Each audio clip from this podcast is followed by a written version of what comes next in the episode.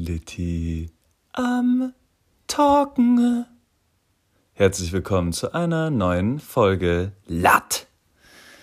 Es ist wieder soweit. Heute gibt's auf eure Ohren mal wieder eine Kurzgeschichte. Nachdem ihr ja jetzt wieder einiges an Zeit habt, äh, das neue Rezept auszuprobieren, möchte ich euch derweil wieder mit Unterhaltung konfrontieren.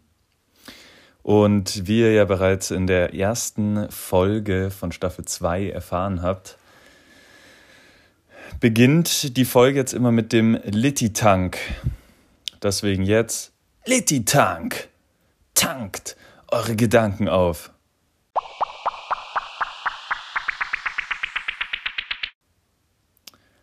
Heutiger Gast, dem ich äh, die Gedanken auftanke, ist der Mann mit der Nutella-Stimme.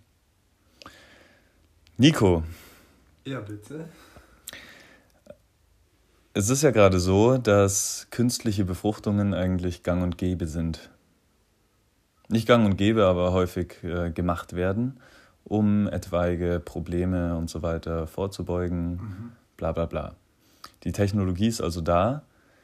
Glaubst du, es wird in Zukunft so sein, dass ähm, auch Männer befruchtet werden? Also, dass nicht mehr die Frau das Kind austragen muss, sondern Ui. mittels künstlicher Befruchtung der Mann.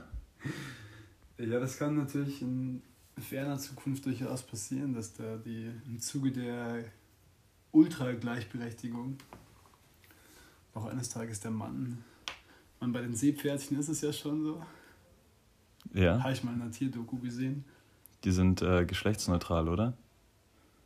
Gibt es da nicht Männchen? Sind nicht so wie Schnecken?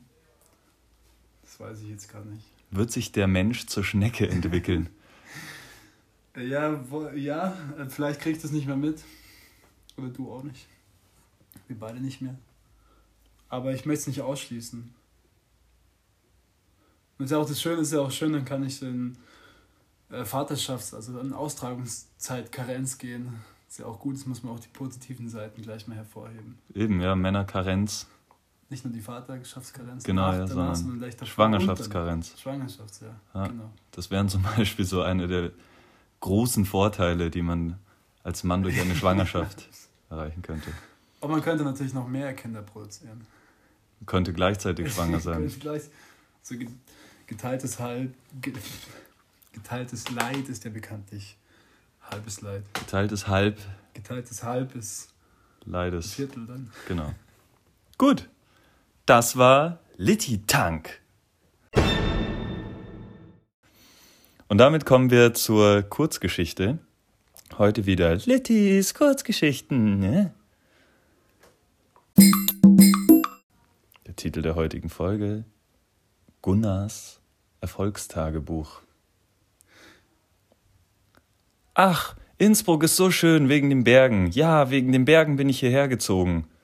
Gunnar saß bei strahlendem Sonnenschein vor seiner Konsole und erzählte seinen Clanmitgliedern gerade von seiner Wahlheimat. Vor seiner Eingangstür warteten hupend Gunnars Kollegen und wollten endlich los, um noch auf den Berg zu kommen. Er schoss noch schnell zwei Terroristen ab, dann nahm er seine VR-Brille von den Augen. Die Realität machte ihm ganz zu schaffen, und er stolperte über sein am Boden liegendes Erfolgstagebuch. Erreiche deine Ziele in 90 Tagen. Vor 20 Tagen hatte er damit angefangen, ist aber dann irgendwann drauf gekommen, dass er sein Ziel gar nicht mehr erreichen will.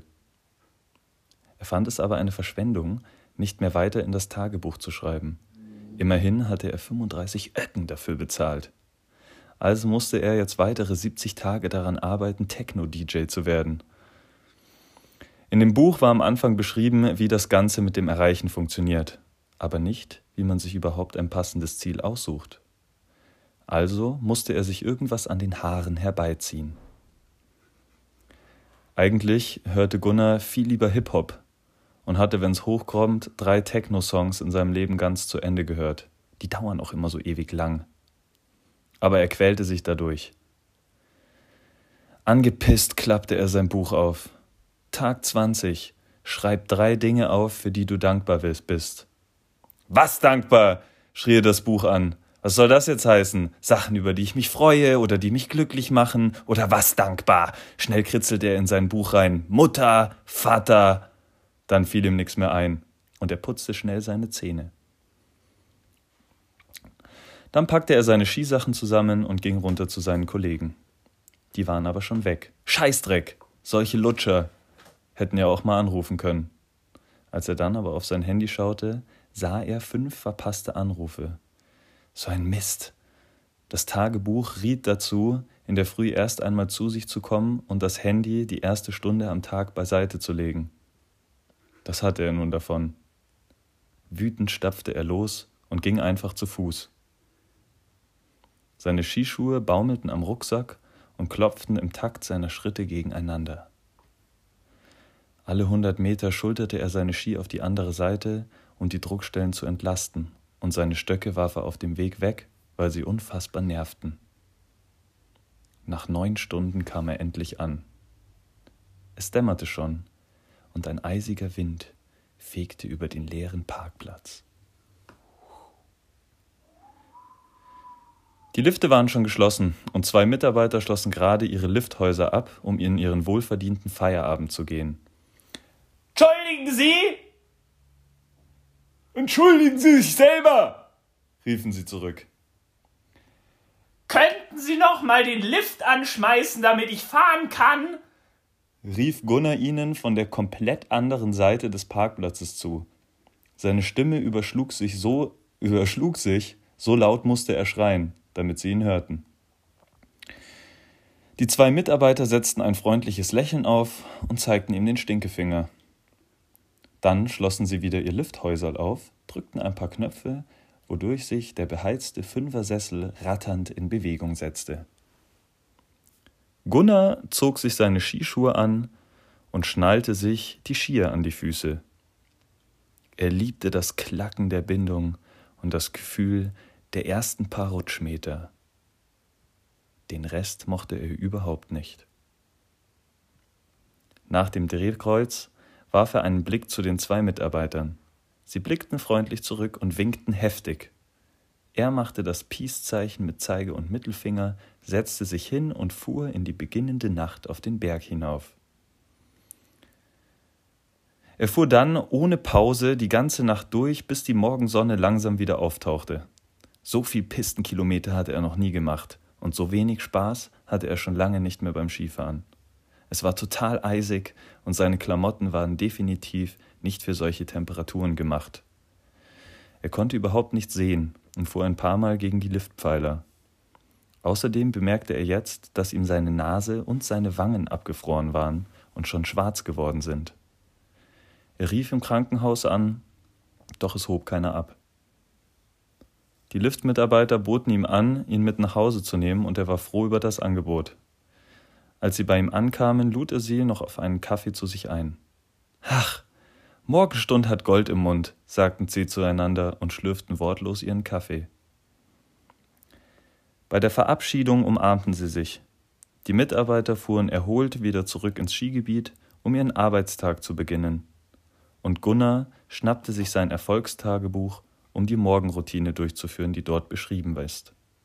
Mach eine halbe Stunde Yoga,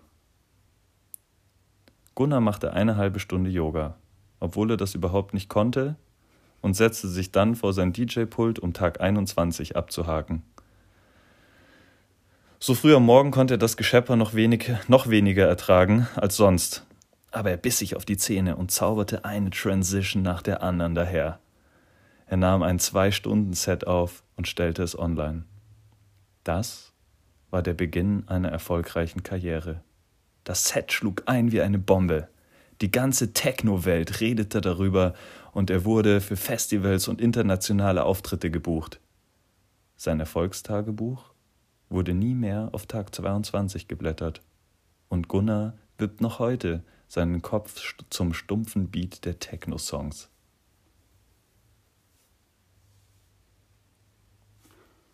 Das war Litti am Talken heute mit Gunnars Erfolgstagebuch. Ja, wie immer, wenn ihr Gedanken ähm, zum Litti-Tank habt, und auch gerne euren Input dazugeben wollt, dann schreibt mir doch einfach auf Instagram oder auf Facebook. Bis dahin wünsche ich euch schönen Tag, schöne Woche und wir sehen uns schon bald wieder in alter Frische. Macht's gut. Bye, bye. Erinnert